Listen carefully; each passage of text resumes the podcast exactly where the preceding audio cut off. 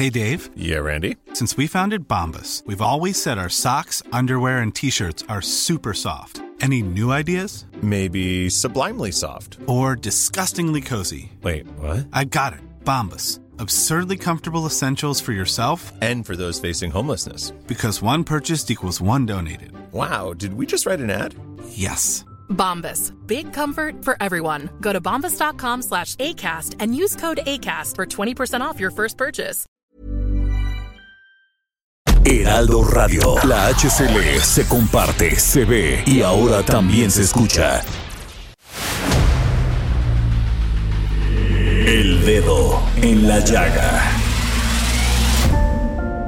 Había una vez un mundo en el que nadie creía. Un país de historias inexplicables. Una nación con personajes asombrosos.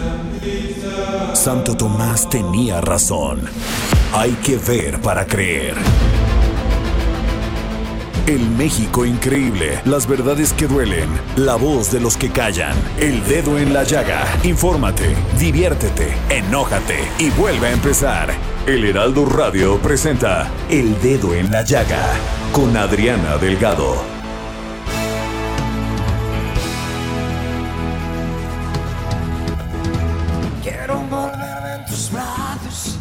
Que no quede entre tú y yo un espacio. Ser el sabor de tu boca y llenarme todo con tu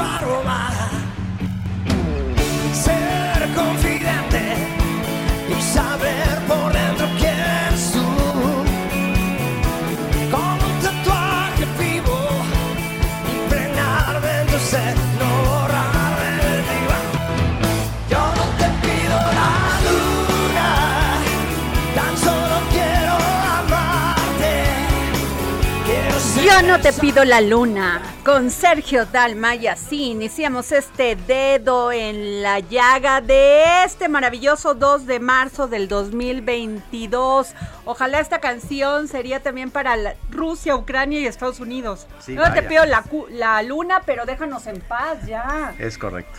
Samuel Prieto, después de estar pasando el COVID, la crisis económica, aunado a esto, al confinamiento, a la depresión, el temor y la incertidumbre de qué va a pasar entre estas pues dos potencias y en medio Ucrania. En medio Ucrania, que es la que está sufriendo todas las muertes y todas las eh, desastres a su, a su economía. Terrible, a su o sea, terrible la insensibilidad de los políticos, Sí. de estos dictadores, porque así lo señaló Biden.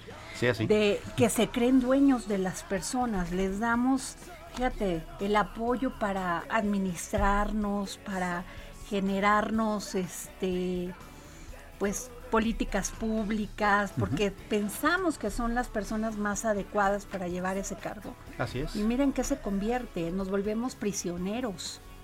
Totalmente, porque además hay que decir algo que es súper importante. eh, todos los sondeos, encuestas y demás ejercicios que se han hecho han demostrado que la población rusa en su gran mayoría no está de acuerdo con esa guerra. Claro que no, que van a estar y además después vamos a hablar un poco más de más este adelante en el programa de las sanciones que le impusieron ya a Rusia de parte de Estados Unidos y de la Comunidad Económica Europea. Así es. ¿No? Y de la OTAN y de todos, porque bueno, estaba leyendo hace un momento de entrar al programa de radio que el Chelsea está a la venta este equipo. Ujú. este inglés inglés me dice Javi inglés porque Eso, sabe que pues, no sabe mucho pero bueno mi, amigo que Javier, si de algo sabes de fútbol, Bueno, ¿verdad, amigo? Abramovic, así se llama el dueño, ¿no? Abramovic promete ganancias para Ucrania. O sea que sí va a vender, pero las ganancias que se obtengan de esa venta, aunque quién sabe cuánto va a sacar, ¿verdad? Mucho dinero, claro. se las va a dar a Sí, Ucrania, porque están habido- congelándoles las cuentas. Sí, ¿eh? sí, sí. Y Yo que además en el medio deportivo se han hecho muchas cosas. El Manchester United, por ejemplo, eh, canceló un contrato millonario con Aeroflot, que es la aerolínea aérea eh, este, bueno, rusa, Ah, eh, está justamente por eso. Impresionante todas las sanciones a lo, y, y lo dijo Biden, ¿eh? O sea, esto no es ni el principio Así es. y desgraciadamente por, por, por el gobernante que tienen en turno van a pagar toda la población de Rusia. Así es. O sea, ExxonMobil, Apple, Boeing rompen lazos como Vieron, sí. Ya no, ya no pueden vender Max allá en Rusia. Todo el mundo les está cerrando las puertas. Bueno, vamos a hablar más adelante de las criptomonedas. ¿Qué va a pasar? Así es. ¿No? Eh, Jorge, Jorge Sandoval, por favor. Adriana Delgado, Samuel Prieto, ¿cómo están? Muy buenas tardes. Esta es información, información dura y maciza. Deben de tener ustedes pegado ahí, ya grabado en su teléfono, esto arroba Adri Delgado Ruiz. Porque si usted en este momento le empieza a seguir, se va a llevar el libro Morir es un alivio, escrito por Karina García Reyes. Y esto es cortesía gracias a Planeta, a quienes mandamos saludos Ah, muchas a nuestros amigos de Planeta. Y su con Felipe, Felipe Carrillo Puerto y la Revolución Maya de Yucatán, un libro muy Ah, especial. Hay poca información sobre este tema. Así este es. es. un libro que para los estudiosos deben de tenerlo, cortesía del Fondo de Cultura Económica. Sin duda. Sí, pero tú no te lo puedes llevar, Samuel. No, me lo porque puedo si no van a decir que, sí. que aquí hacemos chanchullo y nosotros. Y no, porque si ¿No? ya la sigues, no te Oye, lo puedes llevar, la tienen que empezar a seguir. en un- hace un momento un tuit de alguien que, de un reportero, compañero de nosotros en, en Quintana Roo, que le dice el candidato de Movimiento Ciudadano, hay que ver si es cierto, le dice una palabra antisonante, pero como que ya se les está haciendo costumbre a los políticos, ¿no? Cuando ellos son los que gobiernan, por eso estamos así. Claro. Por Así eso es. tenemos delincuencia. Ahora resulta que los que ejercemos el periodismo somos los malos de la película. Claro. Efectivamente, pobres de los de Movimiento Ciudadano, porque Sí, se libraron neta, del de diamante veras. negro Y ahora, este, tienen a, pero a- a este, al ex senador cosa, Pech, que era de cosa, Morena. no se pueden quedar callados. Pues sí. O sea, por lo o, O, sea, o qué mejor aún cosa. responder las preguntas que para Bueno. eso son servidores públicos, ¿no? Oye, tenemos en la línea a mi queridísimo Alejandro Ope, porque además, créeme que cuando escucho y leo a Alejandro Ope, me queda muy claro el tema, cómo estamos en el tema de seguridad, Samuel Prieto. Así es. Y, y hay dos cosas, a este Alejandro, de las que quiero platicar el día de hoy contigo. ¿Sí, Alejandro? ¿Qué La tal, Adriana? Buenas tardes, buenas tardes. Gracias, Alex. Oye, pues tenemos en nuestra portada del Heraldo impreso, para todos aquellos que quieran leer la información, que quieran leer esta información, está en la, en la página web, de que eh, clonan vehículos para pasar migrantes a Estados Unidos. Y dice el director de migración que eh, vienen, o sea, con estos, este, ¿cómo se llama? Rotulados con Segalmex y que por eso los dejan pasar a Estados Unidos, entre otros, ¿no? Entonces, este, ¿cómo ves tú esto? O sea, que no, o sea, si se dan cuenta que esto está pasando, ¿por qué no se meten más controles, Alex? Pues mira, la, la imaginación de los traficantes de personas o de los traficantes de drogas o de los traficantes de armas es casi limitada, ¿no? y, ent- y van generando nuevas modalidades de tráfico cada vez que le cierran una, ¿no? Eh, aquí yo creo que están aprovechando pues cierta confianza que genera el balizado, ¿no? Para facilitar eh, estas formas de tráfico, ¿no? Eh, si se cierra esa, pues, probablemente encuentren otra, ¿no? Por eso es, es tan difícil combatir este tipo de delitos solo desde la oferta, no solo desde la- de este lado de la frontera. ¿no? Claro. Habría, habría que pensar en, en otro tipo de, de medidas que eh, no fueran simplemente fortalecer controles fronterizos, ¿no? Claro, pero lo que sí es, fíjate, utilizan el transporte y copiando, falsificando símbolos de las razones morales como ambulancias de, de emergencia que no son reales, carros de carga de Segalmés y vehículos clonados de diferentes empresas. Y ha sido muy difícil esta situación y es que aprovechan que no se revisan los transportes públicos al servicio del gobierno, pero ahora ya se revisan en su mayoría.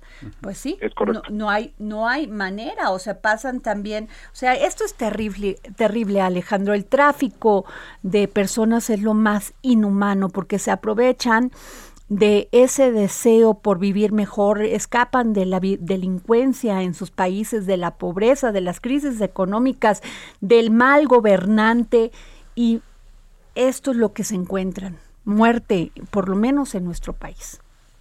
Sí, y digo, ya hay formas más eh, más brutales, ¿no? De este, de este tráfico de personas. eh, algunos coyotes simplemente abandonan a los migrantes a la vera del, a la vera del camino en el desierto, ¿no? En a 50 grados de temperatura, sin agua, eh, o sea, o sea cierran en camiones, lo que vimos hace algunos meses en, Chiapas, donde iban eh, decenas de, migrantes hacinados en, la caja de un tráiler que se, accidentó, provocando la muerte de muchos. Eh, o sea, hay, hay, es, es un problema muy serio, muy complicado, ¿no? Y que de nuevo es muy difícil de atender solo de manera aislada, ¿no? Habría que pensar en, habría que repensar cómo administramos este tipo de flujos migratorios, cómo eh, dejamos, eh, o sea, la aspiración legítima de la ah, gente de llegar a Estados Unidos, cómo lo hacemos compatible con el cumplimiento de la ley y con la y, con medidas que eviten que este que estos eh, flujos se vayan a la economía ilícita, ¿no? Claro, eh, eh, eso es terrible, pero en mi pueblo dicen una, tienen una frase maravillosa, tanto peca el que mata a la vaca como el que le jala la pata, y para que pasen y crucen Estados Unidos debe de haber cómplices allá. Claro. Y hay, hay redes, obviamente hay una demanda laboral, hay una demanda de trabajadores de aquel lado, o sea, no se estaría yendo si no hubiera empleos. Porque además es como perverso, Alex, cuando cuando no necesitan, este, ni nos pelan, ¿no? Ahí sí ponen más, más, este, limitaciones a la entrada. Pero cuando nos necesitan, pasa todo esto, abren. Así es. Y ni se dan cuenta. esa era la idea, digamos, cuando se está discutiendo hace 20 años la, la posibilidad de un arreglo migratorio con Estados Unidos. Eh, lo que se buscaba era tratar de legalizar la mayor cantidad de flujos posibles, ¿no? Claro. no se iba a poder llevar a cero el tráfico ilícito, pero sí reducirlo considerablemente en la medida en que hubiera, por ejemplo, programas de empleo temporal en Estados Unidos, que se restableciera la circularidad en las migraciones, gente que va para allá unos meses y luego se regresa, eh, que hubiese una ruta eh, marcada hacia la residencia y luego la ciudadanía, o sea, que hubiera, o, sea, hubiera mecanismos que legalizaran parte de estos flujos. Yo creo que pues, sigue siendo esa, esa debería seguir siendo la, el objetivo, aunque claramente no están las condiciones políticas en Estados Unidos como para algo así. Algo, que ayer, algo que ayer eh, comentaba el presidente estadounidense Alejandro, buenas tardes, este justamente su discurso del Estado de la Unión, eh, bueno, su discurso tuvo mucho que ver con la guerra de Ucrania, pero una parte muy interesante de su discurso tuvo que ver justamente con que él urgió al Congreso de allá a aprobar una reforma migratoria, pero también dijo que habría que reforzar la frontera eh, sur de, de, su país, es decir, la frontera que nos divide con nosotros. Contrario a lo que decía Trump en su momento, no pide bien a bien construir un muro, pero sí toda una barrera tecnológica justamente para evitar los frusos. Los, claro, digo, eso es, es, parte, digamos, del, del juego político en Estados Unidos, ¿no? o sea, no pueden, dadas las resistencias que hay, sobre todo, digamos, del sector republicano, del electorado, eh, es impensable eh, tratar de procesar una reforma migratoria si no va acompañada de medidas de endurecimiento del control fronterizo, ¿no? O sea, es, eh, pues es, parte, de la es parte de tendría que ser por las realidades políticas en Estados Unidos pues tendría que ser parte del arreglo ahora habría que ver qué es lo que qué lo que sucede digo no está de más recordar que el presidente Obama deportó a un par de millones de, de, inmigrantes a Estados Unidos ¿no? durante su periodo ¿no? claro le, decían el deportador en jefe no pues sí oye Alex bueno te quiero preguntar sobre un tema que no, no te quise hablar el lunes porque me parecía una cosa monstruosa. Y ahora que leo me parece tres veces más monstruosa, monstruosa. Y es que ayer el secretario, subsecretario de Seguridad este, Federal, Ricardo Mejía Verdeja, dijo que fue una refriega, no fusilamiento en Michoacán. O sea, por Dios, ¿Cuál es la diferencia, Alex? Pues mira, a ver, porque yo soy muy neófita en el tema de, seguridad, pero fue una refriega, no fusilamiento. Es decir, eso es lo que está alegando el subsecretario que dispararon de ambos lados, ¿no? Que puede ser el caso, pero eso no le quita gravedad al hecho, ¿no? A ver, estamos viendo las imágenes. O sea, no le quita, o sea, que murieron par de decenas, o sea, casi entre 10 y 17 personas. Y que las es formaste. concreto, ¿no? Ese, es, ese es el hecho concreto, eh, más allá de las circunstancias específicas del incidente, ¿no? Es decir, a lo mejor no los sentaron, no los pararon todos contra la pared y los fusilaron a mansalva. A lo mejor hubo disparos también del otro lado. De cualquier manera, habla de eh, unos niveles de violencia e impunidad gigantes, ¿no? Esto llegaron, o sea, dos convoys de personas armadas a, un, a este pueblo, San José de Gracia, ¿no? Sin que hubiese reacción alguna en las autoridades durante horas, ¿no? Eh, nada más déjame recordarte que hay un cuartel de la Guardia Nacional a 45 minutos San José de Gracia, Híjole. en, en, en, Jiquilpan, ¿no? Eh, entonces, digo, no es, o sea, ese, ese es el, el detalle que habría que, que explorar. ¿Por qué no hay ningún tipo de reacción de ninguna autoridad durante horas? ¿No? ¿Por qué eh, se le permite a estos tipos primero cometer una atrocidad y luego borrar las evidencias y llevarse los cadáveres? Claro. Es, Sí, eso dime. es lo que yo creo que habría que indagar, no solo, digamos, no solo el hecho, sino también las posibles complicidades a varios niveles ¿no? de, de, de la- autoridad. Ahora, lo que sí me parece terrible es en el tipo de ser humano que nos estamos convirtiendo y te voy a decir por qué.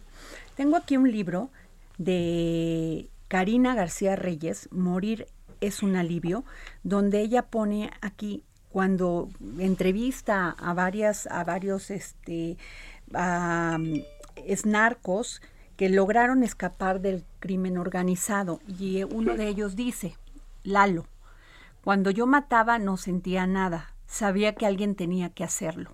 Para mí era un trabajo común, como el de un militar o un policía. Yo sabía que si alguien tenía que matar a alguien, se tenía que hacer y ya. Para mí era normal.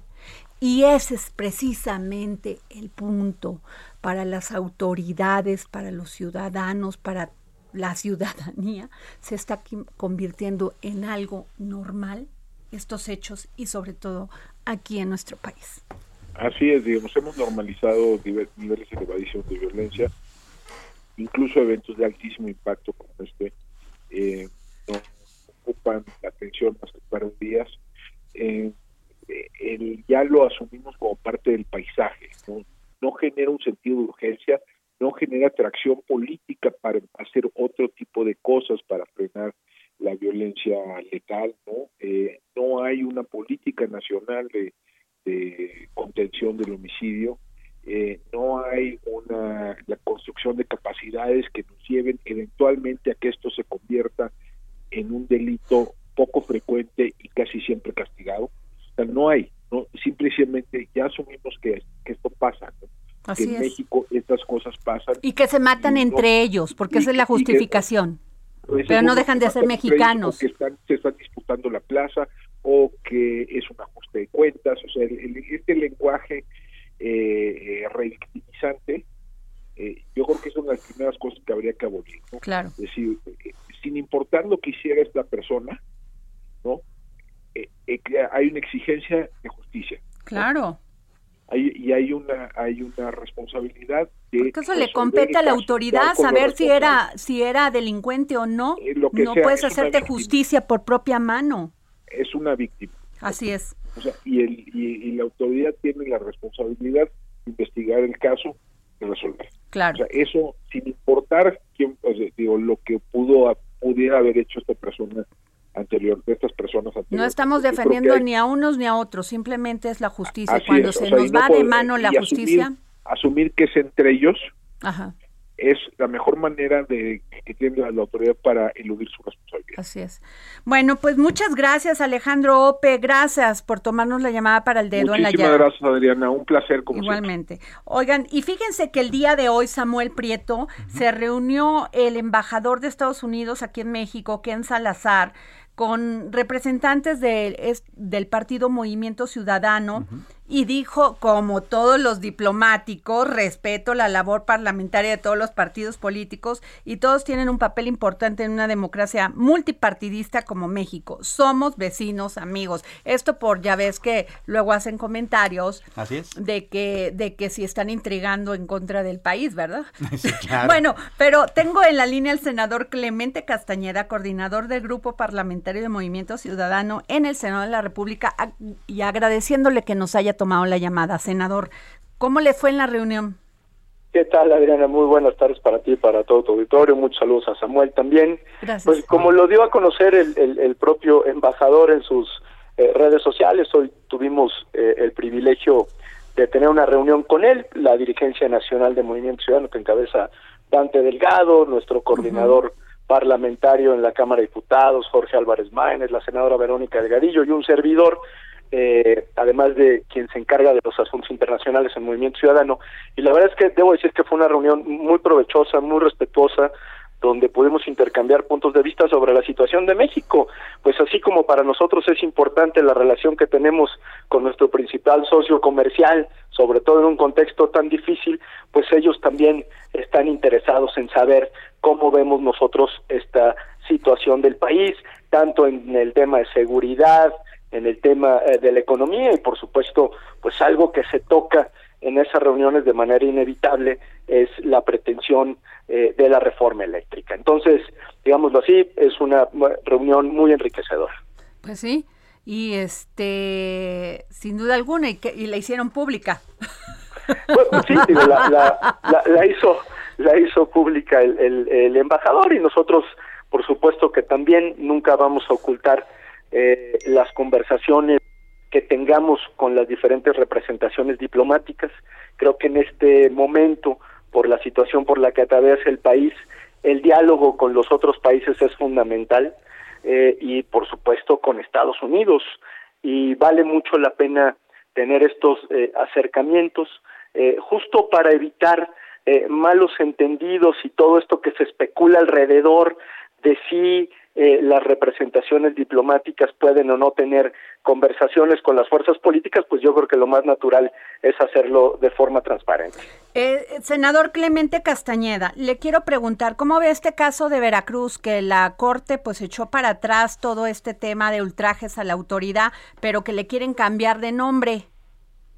Pues yo- yo- para yo- que sí- siga existiendo el delito de, de atreverse a ofender a alguna autoridad, ¿verdad? Yo yo ya no le encuentro este la cuadratura al círculo de cómo referirme al gobernador Cuitlagua García. Yo lo que digo es este señor no le tiene miedo al ridículo eh, está completamente desatado y ahora que el poder judicial le dice que es inconstitucional este asunto de los ultrajes a la autoridad pues él como si fuera eh, un, un, un asunto menor pues dice que le va a cambiar de nombre para tratar de mantener presas a las más de mil personas. Qué barbaridad, sido- 1300 personas.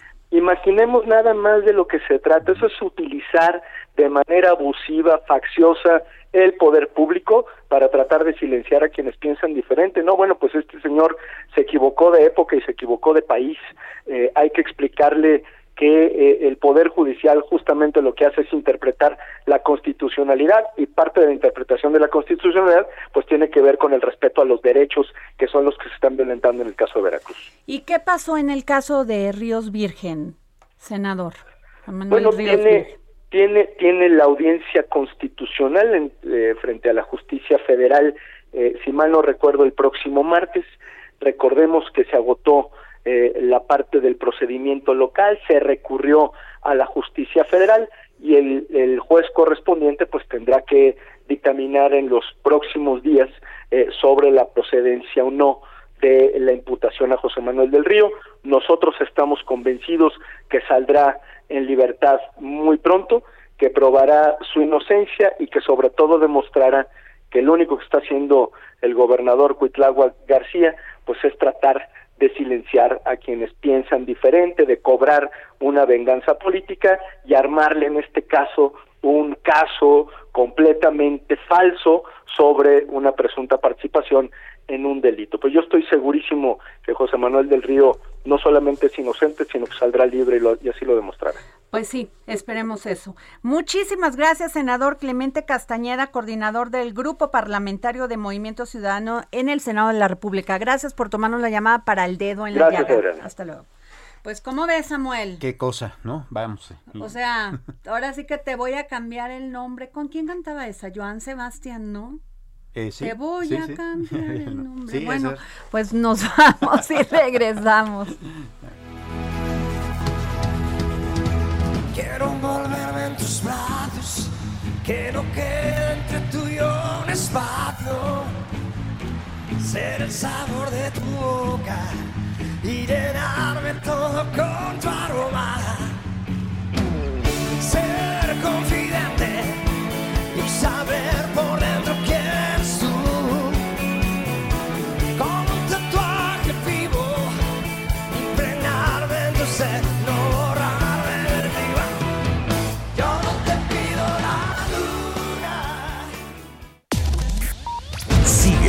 Adriana Delgado en su cuenta de Twitter, arroba Adri Delgado Ruiz. Además, te invitamos a enviar tus opiniones y comentarios en texto o por mensaje de audio a través de WhatsApp al 55 2544 3334. Y si quieres Everyone knows therapy is great for solving problems, but getting therapy has its own problems too, like finding the right therapist, fitting into their schedule, and of course, the cost. Well, BetterHelp can solve those problems. It's totally online and built around your schedule. It's surprisingly affordable too. Connect with a credentialed therapist by phone, video, or online chat, all from the comfort of your home. Visit betterhelp.com to learn more and save 10% on your first month. That's BetterHelp, H E L P. escuchar El Dedo en la Llaga de El Heraldo Radio en cualquier momento y donde quiera que te encuentres, descarga el podcast disponible en Spotify y iTunes. Heraldo Radio, la HCL se comparte, se ve y ahora también se escucha. Heraldo Radio, la HCL se comparte, se ve y ahora también se escucha. Sigue a Adriana Delgado en su cuenta de Twitter en arroba Adri Delgado Ruiz. Y envíanos tus comentarios vía WhatsApp al 55 25 44 33 34 o 55 25 02 21 04. Adriana Delgado entrevista en exclusiva al ingeniero Mario Morales Bielmas, director general de intermediación de contratos legados de la CFE. O sea, nosotros compramos el gas Sí, nosotros compramos y el gas con les Estados damos Unidos. negocio también de energía. Definitivamente, de el negocio del gas es de Estados. Unidos. Y en este caso las energías que tendremos que hacer en el futuro, porque no va a haber gas, no va a haber petróleo, no va a haber todos los combustibles líquidos que hoy tenemos, entonces tenemos que hacer una transición energética. La transición energética significa la sustitución, no es otra cosa, voy a transitar para sustituir los mecanismos de generación de energía eléctrica del, del hoy. ¿Cuál es el elemento más idóneo para esa transición? El gas. Ok. El mundo hoy está en una crisis energética. La crisis que hay entre Rusia, Estados Unidos, China este, eh, y Europa, Alemania, es energética. Eh, Rusia lo que está pretendiendo invadir Ucrania, precisamente porque Ucrania es, es la orilla del mar, es la salida del mar de Rusia. Claro. Entonces no tiene cómo salir al mar. Jueves, 11 de la noche, El Dedo en la Llaga, Heraldo Televisión.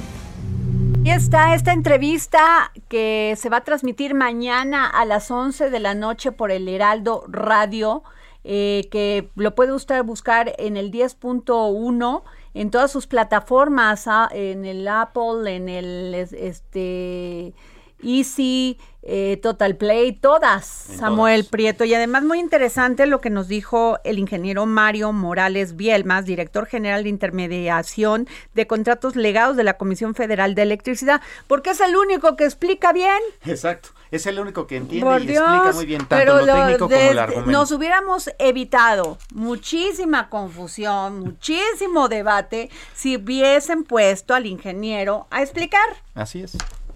Con números, con datos y con cifritas. Y con peras y manzanas. Y con peras y manzanas. Bueno, oye, eh, avanza, fíjate que es una muy buena noticia porque avanza la reactivación económica de la Ciudad de México y el papel que está haciendo el Consejo Económico, Social y Ambiental de la Ciudad de México. Y tengo en la línea a la licenciada Leonor Gómez Otegui, directora general del Fondo para el Desarrollo Económico y Social de la Ciudad de México. Eh, ¿Cómo está, licenciada? Muy buenas tardes. Muy buenas tardes, Adriana. Muchas gracias por la invitación y un saludo a tu auditorio. No, al contrario, porque aquí me dice que se dieron apoyos económicos para familias de esta ciudad y que se integró un plan, una estrategia conformada por 10 ejes. ¿Me puede decir cuáles son? Sí, mira, en el Consejo Económico que está integrado por personas de la sociedad civil y del gobierno, este, están empresarios, están este, activistas de la sociedad civil, los colegios de profesionistas, las universidades los sindicatos por parte de la sociedad civil y por parte del gobierno están este, algunas secretarías, los 16 alcaldías y la Comisión de, Desarrollo Económico del Consejo del Congreso de la Ciudad de México. Entonces, como ves, es un consejo muy representativo. Así es. Al interior del Consejo, a raíz de la pandemia, se hizo una comisión de reactivación económica en la que se discutieron los temas que debía, o sea, lo, que teníamos que hacer como sociedad y gobierno para sacar la ciudad adelante. Entonces, entre los 10 puntos, no sé si te has fijado que cuando vas por el centro histórico hay este personas que te dan gel y te da y te regalan un cubrebocas o que al entrar a algún establecimiento comercial, ya sea un restaurante o alguna tienda, que también te hacen que te pongas el gel antibacterial. esas son de algunas de las medidas, así como la el apurarse en la vacunación en la Ciudad de México y el abrir los comercios, porque la eso fue vital. Sí, la Ciudad de México básicamente su economía está sustentada en servicios y comercio y, y, la construcción. Entonces, pues era muy importante que se abrieran los comercios para que pues volviera a reactivarse la economía y que muchas personas que, que lograron pasar la pandemia no pierdan sus empleos. Sí, eso fue vital, eso que usted menciona fue vital para la reactivación económica, claro, con la prevención propia de que todos tenemos conciencia que nos podemos contagiar de primero del COVID y luego del Omicron, pero esto fue una gran señal de la de la eh, jefa de gobierno. Sí, claro. ¿No, Samuel? Sí, sí, sí. Ah, muy buenas tardes, Samuel, ¿cómo estás? Pues este, y eh, veo que uno de estos planes también está todo el tema de la promoción del turismo.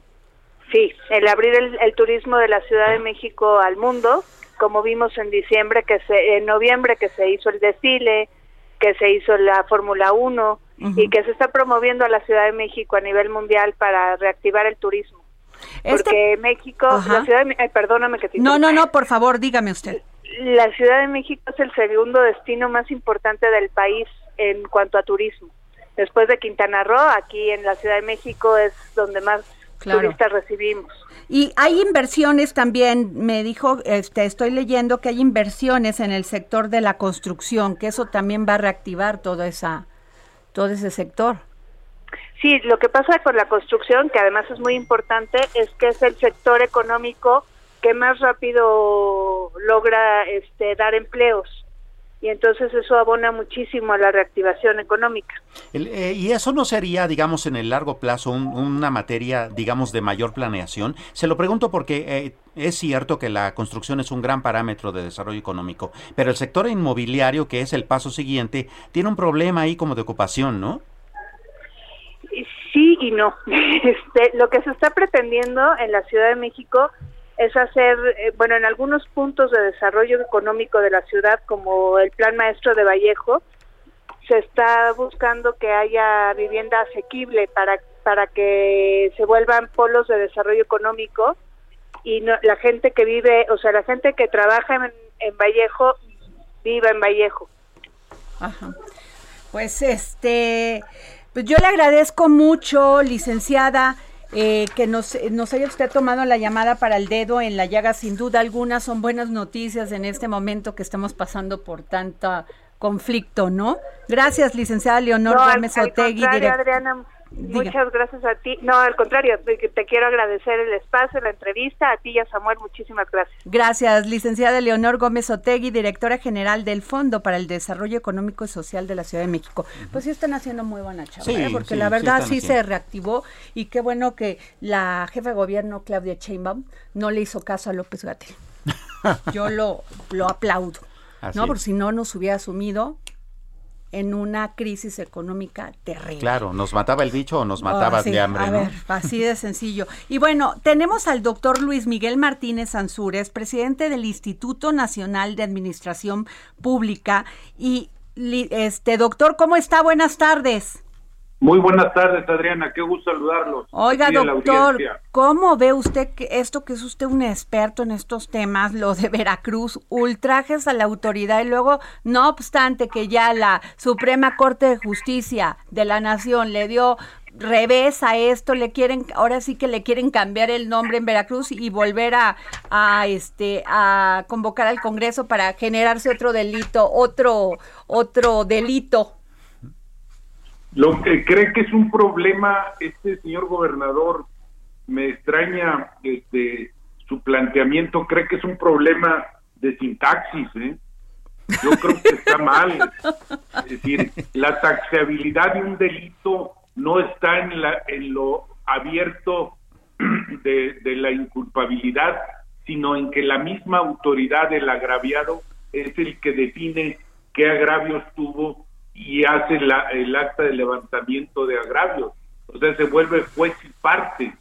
Digamos, el policía dice, él me dijo y me agredió en esto. y ¿Cómo todo la va ve? a quedar en expresiones. Es que eso es terrible. Es terrible. A, a mí me extraña un hombre como el gobernador que dice que fue formado en su juventud por un luchador social como Alberto Castillo, que estuvo en el movimiento del 68 y que lucharon por desaparecer dos artículos, el 141 y 141 bis del Código Penal que se llamaba disolución social. Esas imprecisiones te dan pie a que tú cometas las injusticias más grandes de, de, de la historia. Imagínate que este señor tiene 1033 personas detenidas bajo este rubro. No, es terrible lo que está pasando y además a seis jóvenes que fueron los más visibles porque ahí estuvo Ricardo Monreal este pidiendo su liberación este porque se le pusieron a pues, no sé ni no hay ni ni video de qué qué le dijeron o qué no le dijeron, pero el policía de- la policía dijo a la cárcel. Porque el policía determina que el señor lo estaba insultando. Fíjese nada más. Claro, y hay un traje a la autoridad. Esto me recuerda un delito en Querétaro de unas mujeres indígenas que fueron acusadas. Así es. Las violaron los policías y ellos los acusaban de agresión a la policía. Es que no es posible. Esa, esa- y cuando un policía no tiene la menor formación, no tiene el menor protocolo de actuación, pues tú te puedes imaginar que puedes recurrir a todas las arbitrariedades que se te puedan ocurrir. Así ¿Cómo es. puede este señor que tiene preparación, que era maestro universitario, claro, sin, sin práctica política de gobierno, hacer esta, esta circunstancia, es ir contra los enemigos, ¿no? No, y a, a mayoritear en el Congreso del Estado en contra de la ciudadanía. Pero además desde el foro de la presidencia, a darle el respaldo es terrible porque eso el señor le dan una patente de corso para seguir atropellando a la corte creyendo que pueden cambiarle el nombre y seguir eso. Eso lo puede llevar a un desacato. ¿eh? Pues este, pues casi va para allá, ¿eh? Así como lo veo de envalentonado, ¿no? Pues Así yo es, casi pues que no creo que va más para allá. Pues sí, pero ah, ya ve cómo están los políticos últimamente. Vea el conflicto que tenemos en Rusia y Ucrania. Estamos en una en una ignorancia supina. Bueno, ya es otra historia. Es una historia, pero es terrible poner a gente inocente en, en situaciones de muerte y de violencia y de pobreza y de ingratitud terrible. Así es. Pues muchas gracias, doctor Luis Miguel Martínez Ansúrez, presidente del Instituto Nacional de Administración Pública. muchas gracias. muchas gracias. Pues que es cierto lo que nos dice y mira qué interesante que el doctor nos recuerde todos estos de solución social y agresión y todo esto, de tantos casos Así que ha pasado del abuso de la autoridad. Sí, por supuesto. ¿No? Este, Jorge, me están diciendo que quieren saber qué libros tienes porque porque no alcanzó a escuchar Batixa Puma, nuestro querido amigo. Mi querido Batixa, tienes que prender antes la radio. ahora ya lo está regañando. No le hagas caso, Batixa. Bueno. es que ya les ah. dije que ustedes creen, Blacky cree que Jorge es muy buena persona, pero no, lo es. lo que tiene que entender nuestro buen amigo Jorge es que aquí hay un programa específico de radio escucha frecuente al que hay que atender. Exactamente. Muy bien, son dos libros. Uno es Morir es un alivio un, escrito por eh, Karina García Reyes. Este, gracias cortesía de Planeta, son las reveladoras historias de 12 exnarcos que lograron escapar del crimen organizado. Y el otro es Su con Felipe, Felipe Carrillo Puerto y la Revolución Maya de Yucatán de Armando Bartra. Este cortesía de nuestros amigos del Fondo de Cultura Económica. Lo único que tienes que hacer, Batik, es seguir a Adriana Delgado y le dices, quiero este libro. Y listo, y te vienes aquí al Heraldo a recogerlo. O sea, este, Jorge, no te vayas porque vamos a discutir un tema muy interesante de con todas estas sanciones que está aplicando Estados Unidos a Rusia y no solamente también la la comunidad económica europea Así es. la este y China ya ves que China dijo perdón a mí no me, metan en el entierre este esto es de ustedes este arréglenlo yo estoy en contra de esta violencia bueno hasta el mismo Abramovic el dueño de, de el Chelsea ¿no? este equipo británico dijo, a ver, yo voy a vender el Chelsea antes de que me congelen las cuentas, eso quiso decir, y las ganancias van a ir para todas las personas que, que están muriendo en Ucrania. Y bueno, también las empresas Apple, ExxonMobil, Boeing, también. Así es. Estampida, o sea, Dios, que les vaya bien. Yo no quiero seguir en un país que en estos tiempos sin que haya diálogo diplomático, se va y toma las armas. Sí. ¿No? Pero hay un tema muy importante, Samuel, que no se ha hablado. Y es este tema de las criptomonedas. Y además que Putin dijo que él iba a sacar su propia criptomoneda, pero les acaban de cancelar este sistema SWIFT. Eh, de hecho, son temas que se, que se um, conectan uno con el otro directamente. Eh, para entender un poco, empecemos con qué, qué es SWIFT, ¿no? SWIFT son siglas. Eh, en, en, español, se, dicho en español, pues, estas siglas significan Sociedad para las Comunicaciones Financieras Interbancarias Internacionales. Este es un grupo que se creó en 1973 y para que nos demos una idea de qué es SWIFT, pongamos el ejemplo de tu tarjeta de crédito, ¿no? Tu tarjeta de crédito te la da un banco.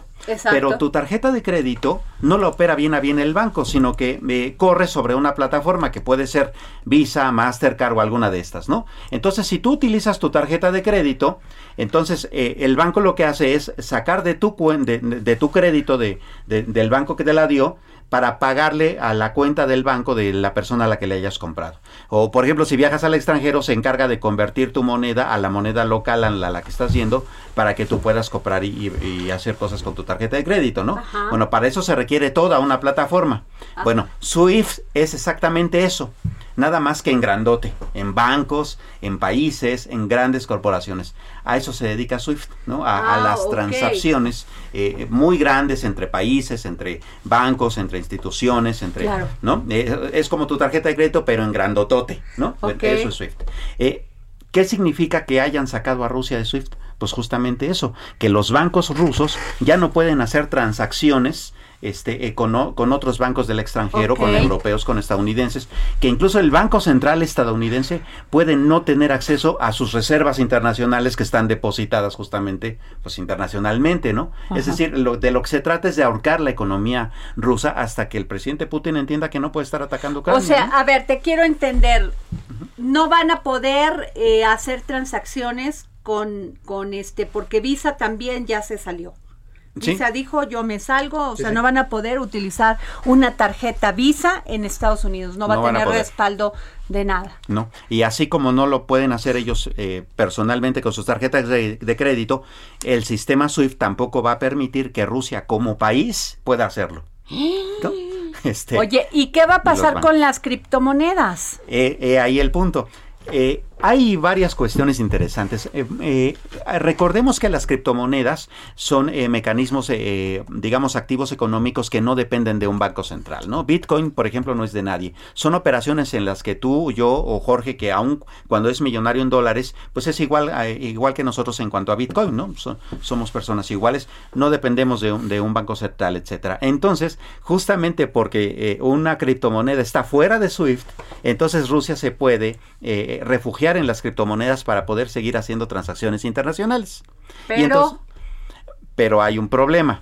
Eh, eh, el presidente Putin dijo, ha dicho dos cosas. Primero, que va a absorber todas las criptomonedas que estén en manos de rusos, ¿no?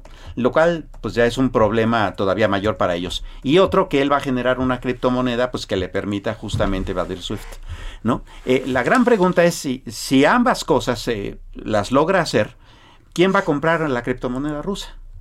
Pues nadie, ¿No? pues si no, ¿No? todo el mundo se está saliendo de allá. Exacto. No, Y segundo, pues vamos, eh, así de algo eh, funcionan las criptomonedas, es justamente eh, que se convierten en un factor de confianza, ¿no? Claro. Tú confías en ellas, Jorge confía en ellas, yo confío en y por eso las usamos, pero la criptomoneda rusa como sobre qué, ¿no? Y la siguiente, si él está eh, expropiando de alguna manera todos los bitcoins, por ejemplo, que hay en Rusia, pues bueno, ese, ese también es un problema. Híjole, ¿No? qué tema. O sea, fíjate nada más cómo las decisiones de un personaje que se siente que es más grande que todos sus ciudadanos, que además tiene un mandato que se lo dieron sus ciudadanos. Bueno, Claro. él ya tiene todo, o sea, se religió por 30 años, o sea, pero, híjole, era normal que esto pasara. Sí. Era casi previsible Sí, que claro. asumiera el poder y que se sintiera. Es que el poder, créanme, Enloquece. güey, yo he visto personas que con el poder enloquecen. Sí, sí, sí. Se vuelven ególatras, se sumen en sí mismos. O sea, es un tema. Esto es lo que está pasando. Yo todavía estoy tratando de hacer explicaciones, Jorge, de cómo no pudo ver esto, cómo no, cómo, o sea, no tiene asesores que le aconsejen, oye, no puedes, tienes que eh, estirar el diálogo, o sea, la negociación, pero no por las columnas de le- que leo de las personas que saben de temas internacionales, ¿no? Sí, Fí- fíjate, eh, dice tanto Putin como ayer lo dijo el presidente Biden, que el- la única alternativa a esto es la tercera guerra mundial. Esperemos no llegar a eso, porque los Ay, tres ya lo no, no, pues no vamos a salir ¿no? de aquí nada. Así pues es. a ver cómo. Pero en el caso de que no, Porque eh, ahí Lavrov fue el que le, le- le responde a Biden. Le dice Lavrov, que es el canciller ruso, este, le dice, si tú estiras tanto la liga con Sí. tantas sanciones económicas, Así no hay otra salida más que la tercera guerra Pero que no mundial ve las y que sea imágenes, nuclear. que no Así ve las es. imágenes de las personas que se están muriendo, pues así pasaría Pues en todo es el planeta. que están matando ellos. Por supuesto, y, y todavía es más impactante lo que tú decías. Yo no he visto todavía la imagen que fusilen a 17 personas como la Así que es. vimos en nosotros No, ahí en no, no, lo de, ¿eh? lo de esto es terrible. Lo de, de aquí de México es una cosa espantosa. Claro. Pero Que de por eh, sí ya estamos muy degradados en cuanto a violencia, ¿no? Resulta que entonces la, la guerra está corriendo en dos vías. Una, eh, Rusia eh, prefirió la armada, que es pues invadir Ucrania y decirle a la OTAN, si te metes conmigo, pues entonces te voy a empezar a, a hacer guerras ahí en los países en donde te quieras meter. ¿Qué está haciendo Estados Unidos? Pues está ahorcando la economía rusa justamente para obligar a la, a la población rusa a deshacerse de su gobierno, ¿no? O sea, te- eh, van a estrangular la economía rusa al momento en que los rusos tengan que decir, maestro, pues tienen, vete del poder porque pues nos estás perjudicando. No, bueno, ya están, ya están siguiéndole las, las, las pistas, porque esto del Chelsea no es cosa normal, No, ¿eh? no, no, o sea, No, porque está pasando en todo. el calentamiento Fíjate. ya se lo saben los rusos. Y ellos lo vieron con Cuba. Fue lo mismo que intentó hacer Estados Unidos. un Bueno, con Venezuela, Sí, claro. con un Venezuela. económico que no funcionó. Y ahí se siguen manteniendo el Partido Comunista tanto en Cuba como en Venezuela. Sí, sí, por supuesto. Entonces, ese es un problema. De hecho, eh, hay em, todo, una serie de planos de vertientes. Tú acabas de enumerar una serie de empresas muy grandes. No, bueno, ahí te van de también, Estados- ¿eh? Visa, Master, Mastercard y American Express, o Todas sea, se ya. quedaron. Sí, todas. Y en los deportes también. Por ejemplo, la Fórmula 1 dijo los pilotos rusos, que hay uno, Nikita Mazepin, puede correr con bandera neutral, no puede correr bajo la bandera Rusia. Eh, el Gran Premio de, de Rusia ya fue cancelado. El abierto de Rusia ya fue cancelado. Este, la final de la UEFA. Sí, bueno, ya nada fue más eso ¿no? faltaba, que estu- están matando a la gente en Ucrania abiertamente, sin Así es. mediar nada, y resulta que va a haber eventos. Sí, ¿no? Pues, Pues todo no, eso ya pues se quitaron, amor, sí. ¿no? Entonces la idea es justamente eso, estrangular la economía rusa para ver si así, digamos, Y pobre, eh, pa- cae, pobre, ¿no? pobre gente, porque nosotros qué culpu- culpa tenemos los ciudadanos de las decisiones que toman los gobernantes. Exacto. A ver, explícame, una niña que ahorita tiene cinco años, en que es rusa. ¿qué, qué, qué puede decidir ¿Qué de su futuro puede futuro? tener? Y ya se lo van a dejar todo. Pues sí, porque al final del día en el proceso, independientemente de que Estados Unidos logre o no que la población rusa se deshaga de su gobierno actual, pues la, eh, el golpe eh, a la economía ya estará hecho. Y no solo en Rusia, o sea, eh, Rusia está lejos, está a bastantes miles de kilómetros aquí, pero a nosotros nos va a pegar, a Latinoamérica nos va a pegar y fuerte. ¿No? Claro. Eh, eh, hoy mismo, hace rato, antes de que empezara el programa, el Banco de México acaba de decir que, la, que la- el crecimiento de este año en México ya no va a ser de 3.6, sino de 2.4%. O sea, No, pegando. bueno, o sea, de por sí ya tenemos la inflación a 7.5. Pues imagínate, ¿no? O sea que el crecimiento de 21 y 22 no llegará a la caída que tuvimos en, en, en 20. O sea, no habremos recuperado en ningún Ay, terreno. Samuel, qué barbaridad. Pues bueno, nos terminamos este programa y no estoy regañando a Jorge Sandoval, a nadie. No, no lo conoces, Blacky. De veras, te vamos a invitar aquí al programa. Nos vemos mañana aquí para seguir poniendo el dedo en la llaga. y llenarme todo con tu aroma. Ser confidente y saber por dentro quién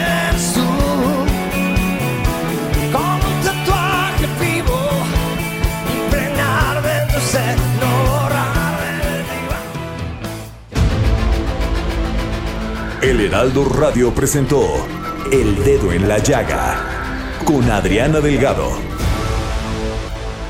Heraldo Radio 98.5 FM, una estación de Heraldo Media Group, transmitiendo desde Avenida Insurgente Sur 1271, Torre Carrachi, con 100.000 watts de potencia radiada.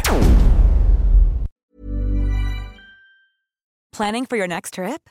Elevate your travel style with Quince. Quince has all the jet setting essentials you'll want for your next getaway, like European linen, premium luggage options, buttery soft Italian leather bags, and so much more. And is all priced at 50 to 80% less than similar brands. Plus, Quince only works with factories that use safe and ethical manufacturing practices. Pack your bags with high-quality essentials you'll be wearing for vacations to come with Quince. Go to quince.com slash pack for free shipping and 365-day returns.